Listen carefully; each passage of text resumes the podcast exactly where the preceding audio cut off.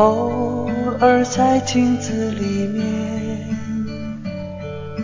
就是光和我相遇。那片远远的天空，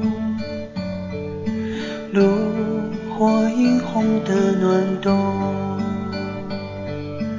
大雁飞过秋天的海面，看着奔跑的童年，赤着脚的快乐，只不过是仓皇的一转眼。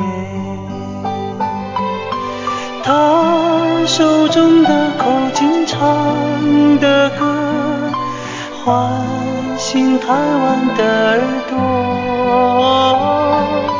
爱是手中捧的红苹果。那年夏天，他微笑着不说。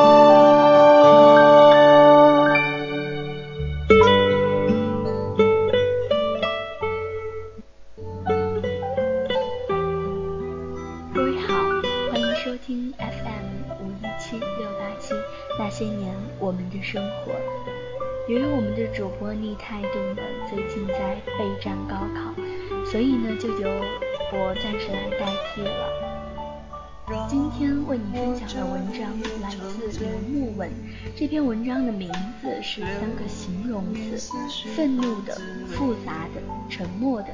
这是一封作者写给自己老朋友的一封信，就像你听到的这首歌，来自林健的《似水流年》。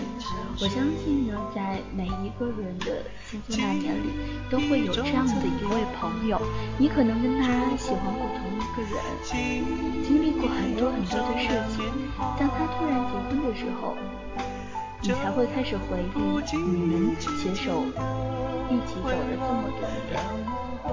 这篇文章到底是什么呢？我们听完这首歌就一起来欣赏一下吧。生命的河从身旁流过，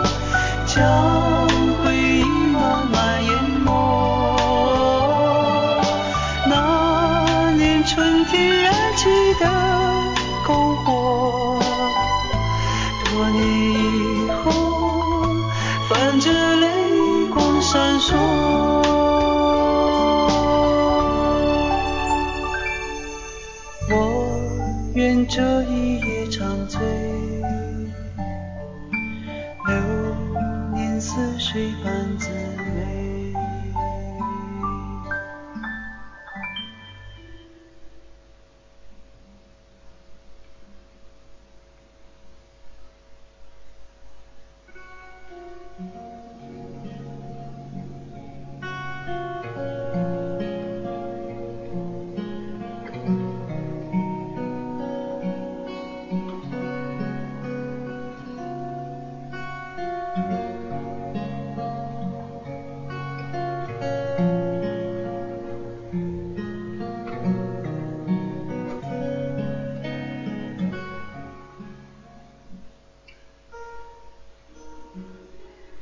老友陆程，见字如面，接到你的婚礼邀约，我一时神情恍惚，再三确认你的伴郎名单里没有我以后，我明白，对于我比你帅这件事儿，你一直耿耿于怀。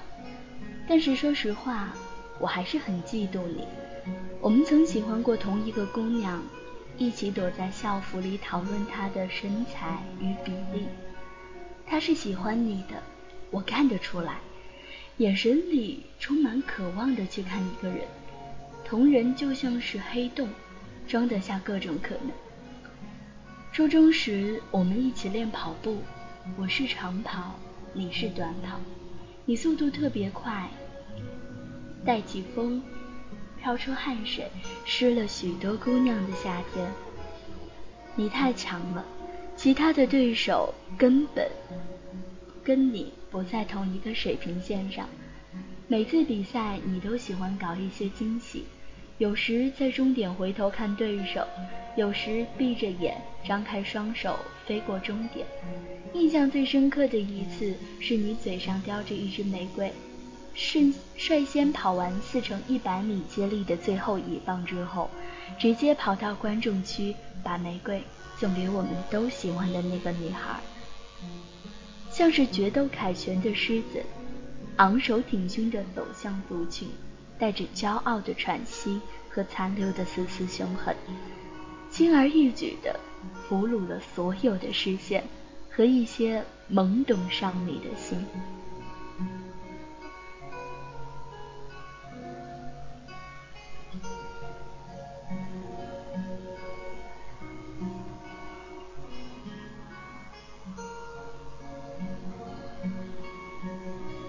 就像你我练习的项目一样，比较之下，青春期里的女孩显然是喜欢过程短、见效快这样的激情浪漫故事的设定，而我和我的长跑与慢热，永远都是你风头过后的餐后甜点，并及时的作为你的陪衬，多谱写一些有关于你的传奇。即使这样，我们也不可避免地成为了最好的朋友。我们一起打游戏、踢足球，在网吧包夜，揪着两张饼吃一份麻辣烫。在“搞基”这词还不存在的年代里，我每天都和你搅在一起。你天资聪颖，考试这事儿对你来说就像是游戏。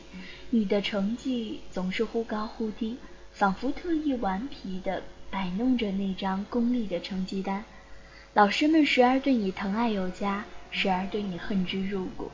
你仍然保持着自己的一贯作风，心情好就考得好一点，心情差就把卷子团了团睡觉。学霸们对你咬牙切齿，学渣们对你顶礼膜拜。所以在中考那那个紧张的时期，你总有大把的时间去玩去挥霍。我喜欢在晚自习的时候，一个人坐在教室的后排写日记。你对于这样的习惯嗤之以鼻，但却从未加以阻止。有时候你会跑到我们班的后门来找我翘课。有一天晚上，你穿着一件很潮的黑色夹克，在晚自习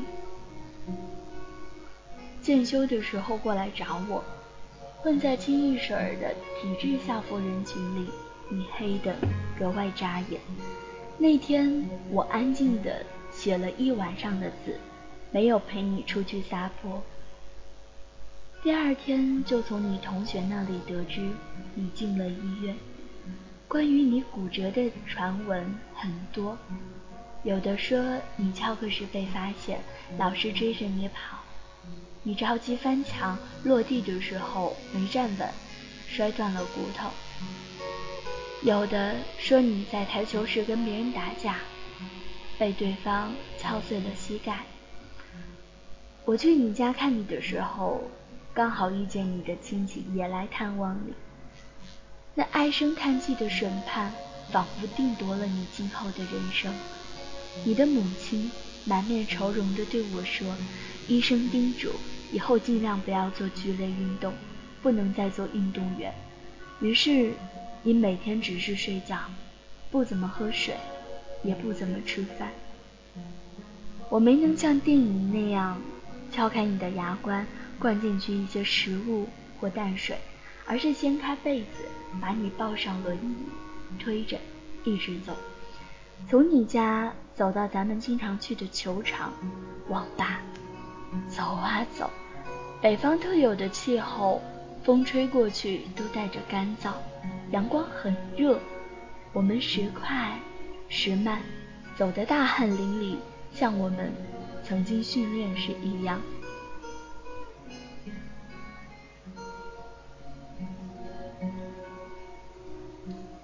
你突然说：“我想喝点大白梨。”那是一种一块钱一瓶的色素饮料。我们训练完以后，都要带着奔赴战场的豪情畅饮一番。我听着水划过你的喉咙，发出干裂的声音，感觉有些些许的放心。我知道你肯定知道，那些跑道再也永远都不属于你了。你把被带走的骄傲和一部分的痛苦，连同眼泪一起吞下。我对你又多了一些敬佩，反倒希望你喊一声疼，或者道一声难过。没过几天，你就回来上课了，带着一副拐杖，不怎么出教室。学校里每天都在上演着新的闹剧，教导主任的发型一天一换，校长的裤子总有一个洞。人们似乎都还没有察觉到你的踪迹，你就躲在。教室的最后一排暗资料上，早上第一个来，放学最后一个走。直到有一天，我在走廊的尽头看你一个人拄着拐杖去上厕所，路过你身旁的人全都侧目议论纷纷。你低你低着头一直走，我大跨步的追上了你，扶着你进了厕所，走向小便池。到了坑边儿，你突然停下。让我出去。我看你倔强的样子，突然很想笑。我说：“我又不偷看，都是大老爷们儿，怕什么呀？”你粗暴的吼着我要我出去。我甩开手手，夺门而去。走了没多远，怕你出事儿，又折返回来。透过门缝，我清晰的看见你，一只手扶着墙，一只手拿着枪。颤抖地排出你的无奈和恐惧，听着你强忍却又忍不住的低沉的闷气，我心中满是心酸。上天给了你惹惹人妒忌的天赋，在你锋芒毕露、有理由张扬的年华，却又以这样的方式教训了你。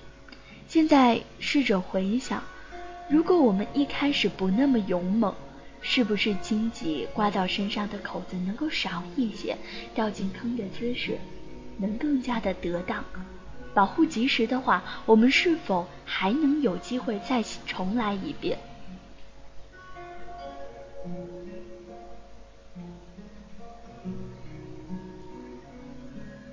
你痊愈以后，话就变得很少了，吃饭很慢，骑自行车也很慢。不再和我一起踢球，而是热衷于让我陪你遛狗。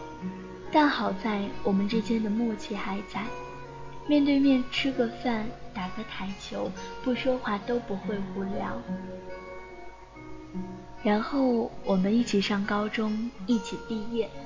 高考之后，我去了艺术学院，你的成绩不是很理想，没能去上自己想去的大学，于是就近选了一所学院。学了金融专业，我们在一个城市的两端上大学，有时一个月一见，有时一个学期不见。生气时就互相的咒骂，高兴的时候还是互相的咒骂。你的笑声渐渐变得很大，越来越清爽，与我刚认识你的时候越来越像。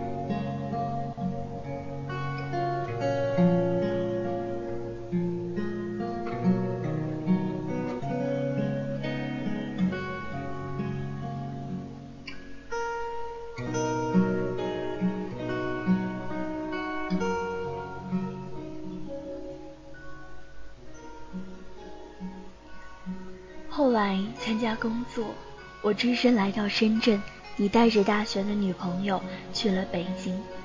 再然后的日子，我们忙于和生活周旋，夜以继日，年复一年。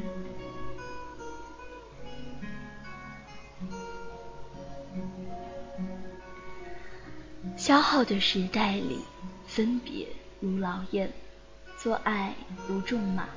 像你我这般的兄弟情谊，在当下的生存环境里，已经是少之又少了。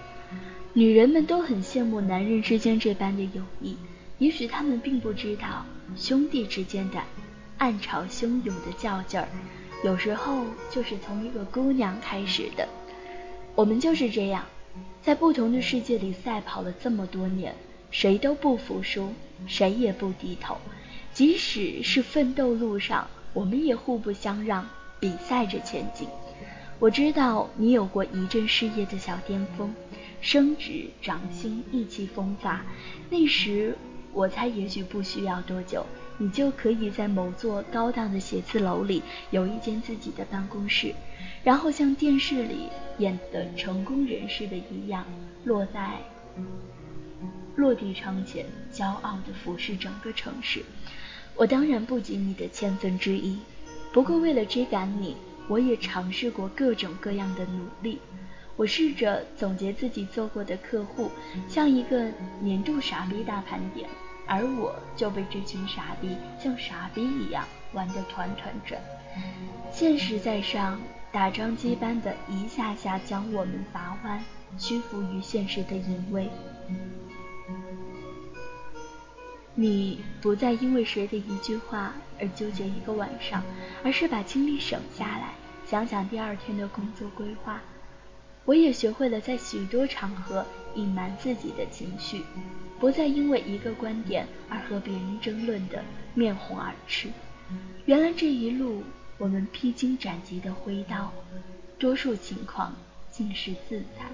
过去的我们，终于还是死在了自己手上。记得去年年初的某一个凌晨，我朦胧中接到你的电话。你一直不吭声，抑扬顿挫地叹息了几次。我听得出你的疲惫，尽管你说不出话来，但是我了解，我真的都了解，即使你不说。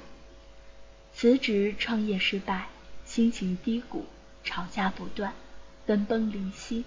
恋人离你而去，坐上了另外一个陌生男人的车。你在车后面一边喊一边追。好像从初中毕业你就没这么拼命的奔跑过了。你发现自己真的跑不动了，什么也追不上了，车里的人也不会因为在后视镜里看看见你的奋不顾身而再回头了。生活再一次把给你的东西又夺了回去。我知道你已经吸取的教训，小心翼翼的对待感情与前程。可是你也得明白，我们所了解的那部分真实的世界，势必要用失去和疼痛来交换。你整个人就颓下去了，像一张纸，风一吹就四处的摇摆，凌乱不堪。你开始充满防备的选择生活，小心翼翼的询问，话到嘴边留了大半句，仔细的嗅到身边的味道，并。充满警惕，甚至和我打电话都露出一点商业性的礼貌与口吻。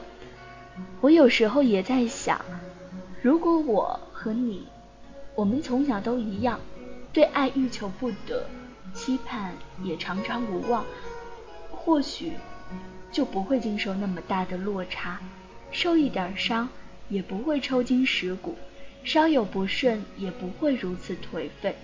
我们本来就一无所有，除了父母恩赐的温饱与皮囊，其他的哪些算是我们真正拥有的呢？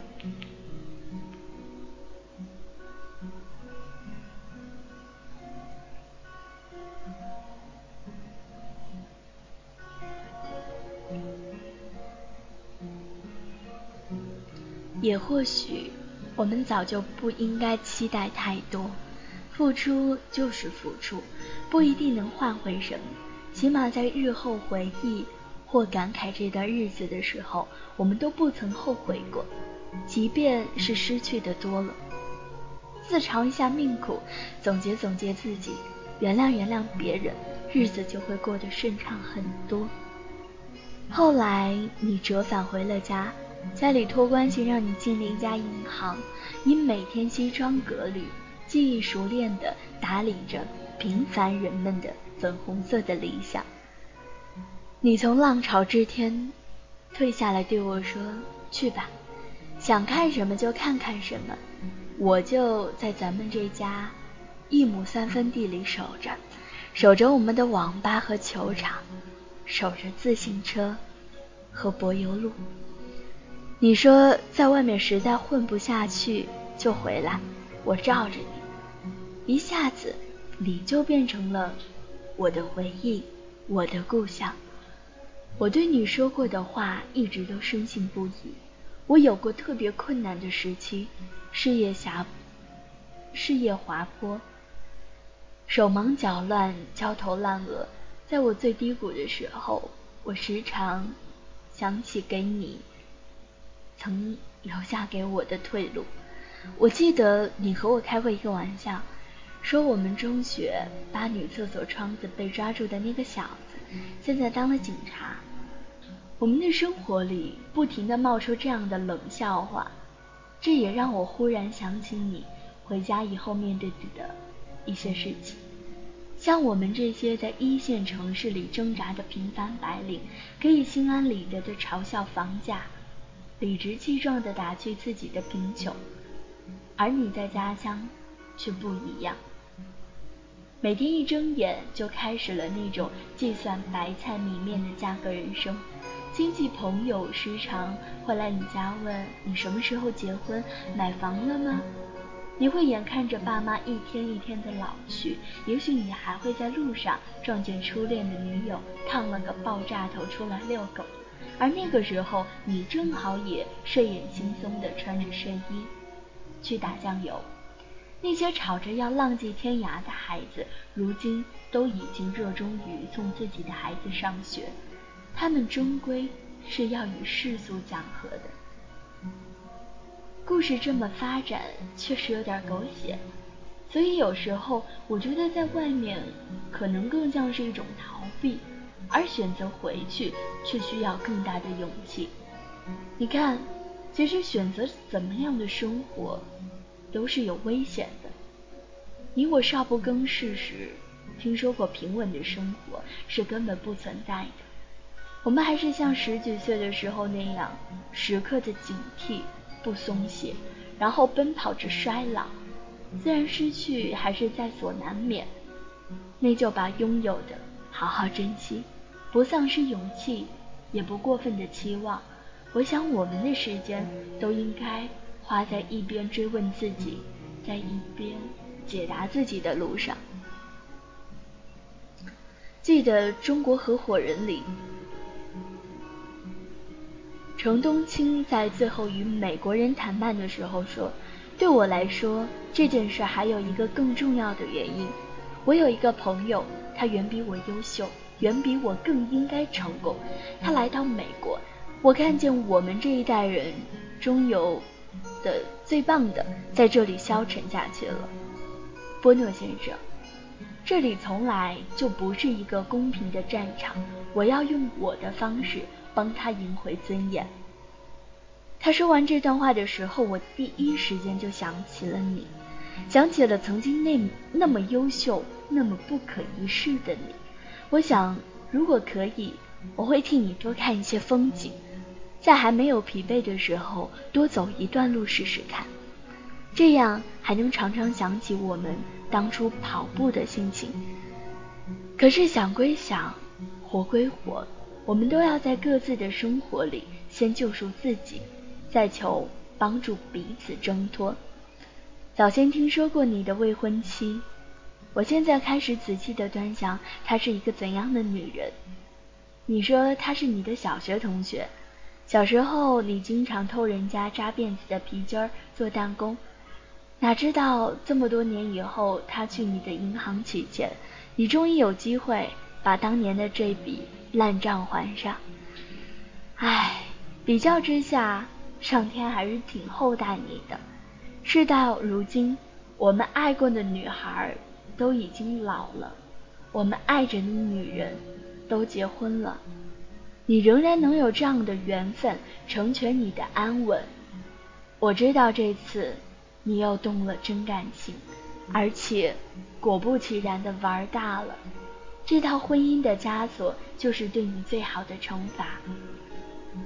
你曾和我说过，你特别怕结婚生子，怕你自己还没弄明白这个世界是怎么回事的时候，突然多出一个孩子管你叫爸。你特别担心没什么东西教给他，误了祖国的好苗子。其实我一直都不相信孩子是父母生命的延续这种屁话。可是当我看到朋友刚满月的儿子，却激动得热泪盈眶。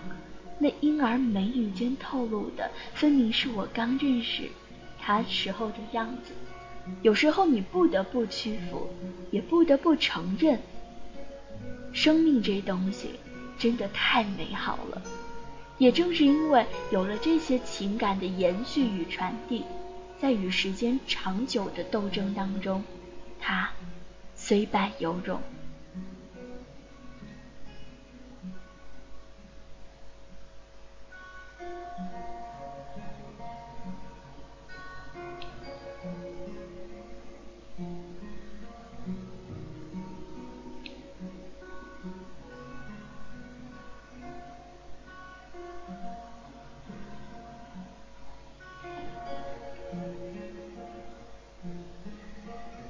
再想想。你得到的那些令人羡慕的东西，都是别人枉费心机得到的。所以你似乎一直学不会在这样的世界里尔虞我诈和心计是非。你对待每一次感情与经历的态度都那么认真，那么踏实，不敷衍，不玩弄，全力以赴的去珍惜，去维护。即使在经历了那么多疼痛和失去以后，也保持着诚挚而饱满的爱意。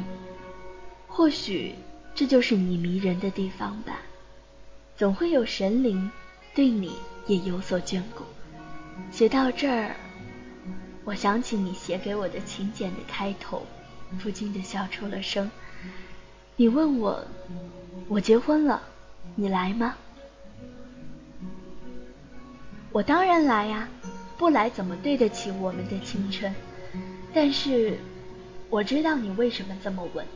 这几年我们都被生活拉着脱不开身，偶尔联系，交谈简短，有时和你相聚，面对面坐着，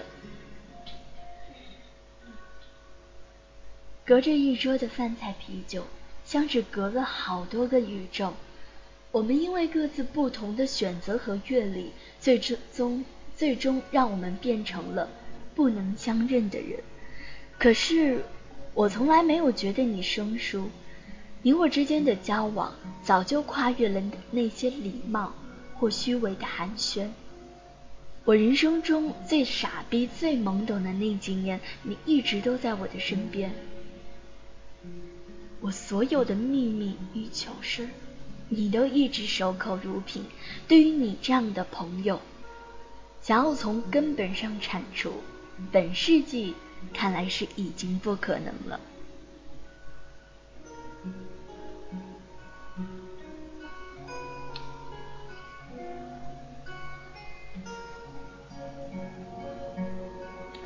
我们聊天时的沉默，并不是与你词穷，我只是有些感叹。回忆它太美好，走的也太匆忙。我还没来得及好好的看一看，看一看我们校服的纹理，看看回家路上的那些大杨树，还没来得及好好的告别，它就一溜烟儿的消失在茫茫人海中。不过，我仍然是期待你的，期待你给我。更多的感动与惊喜，期待你去活出自己的味道与幸福，期待听你说，在经历了一些起伏之后，如何看待这个世界。从我们开始的义愤填膺，到五味杂陈，直到最终的尘埃落定。我们振臂愤怒过，我们蜕变复杂过，而如今，我们是这样的沉默。尽管如此。我还是一如既往的艳羡你。年少的时候，终究不能像你一样活得那么炽烈。笔时敲下这些字的时候，脑海里浮现的，却还是那晚课间休息的时候，你来找我的样子。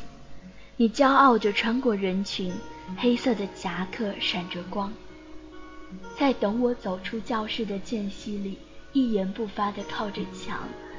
那一天，我在日记本里写道。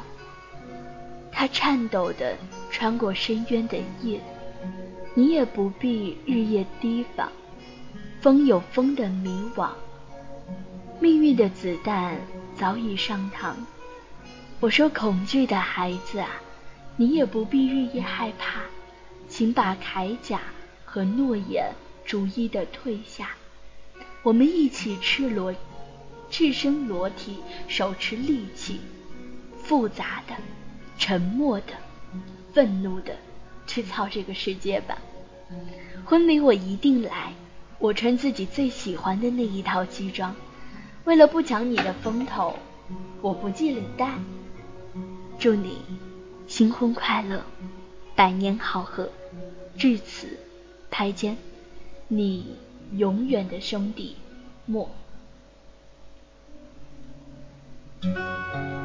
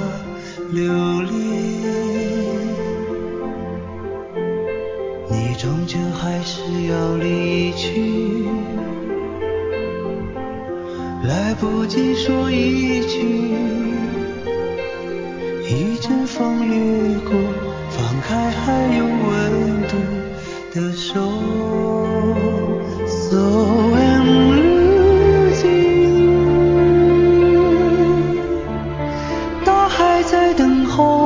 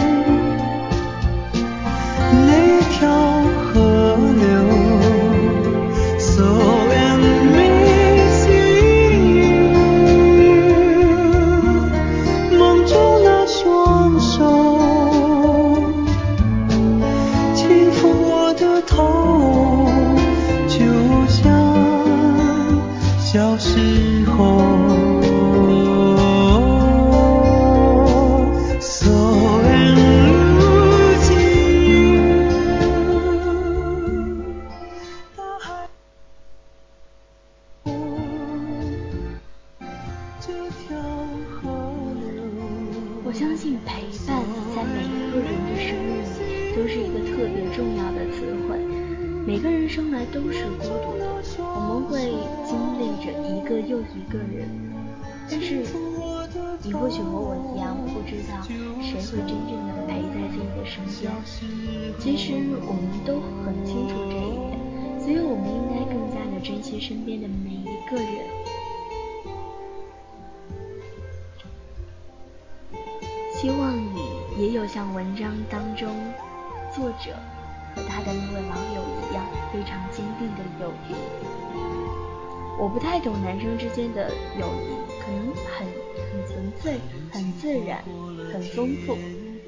总之呢，这篇文章分享给你。这篇文章的名字叫做《愤怒的、复杂的、沉默的》，来自一个的作者刘墨文。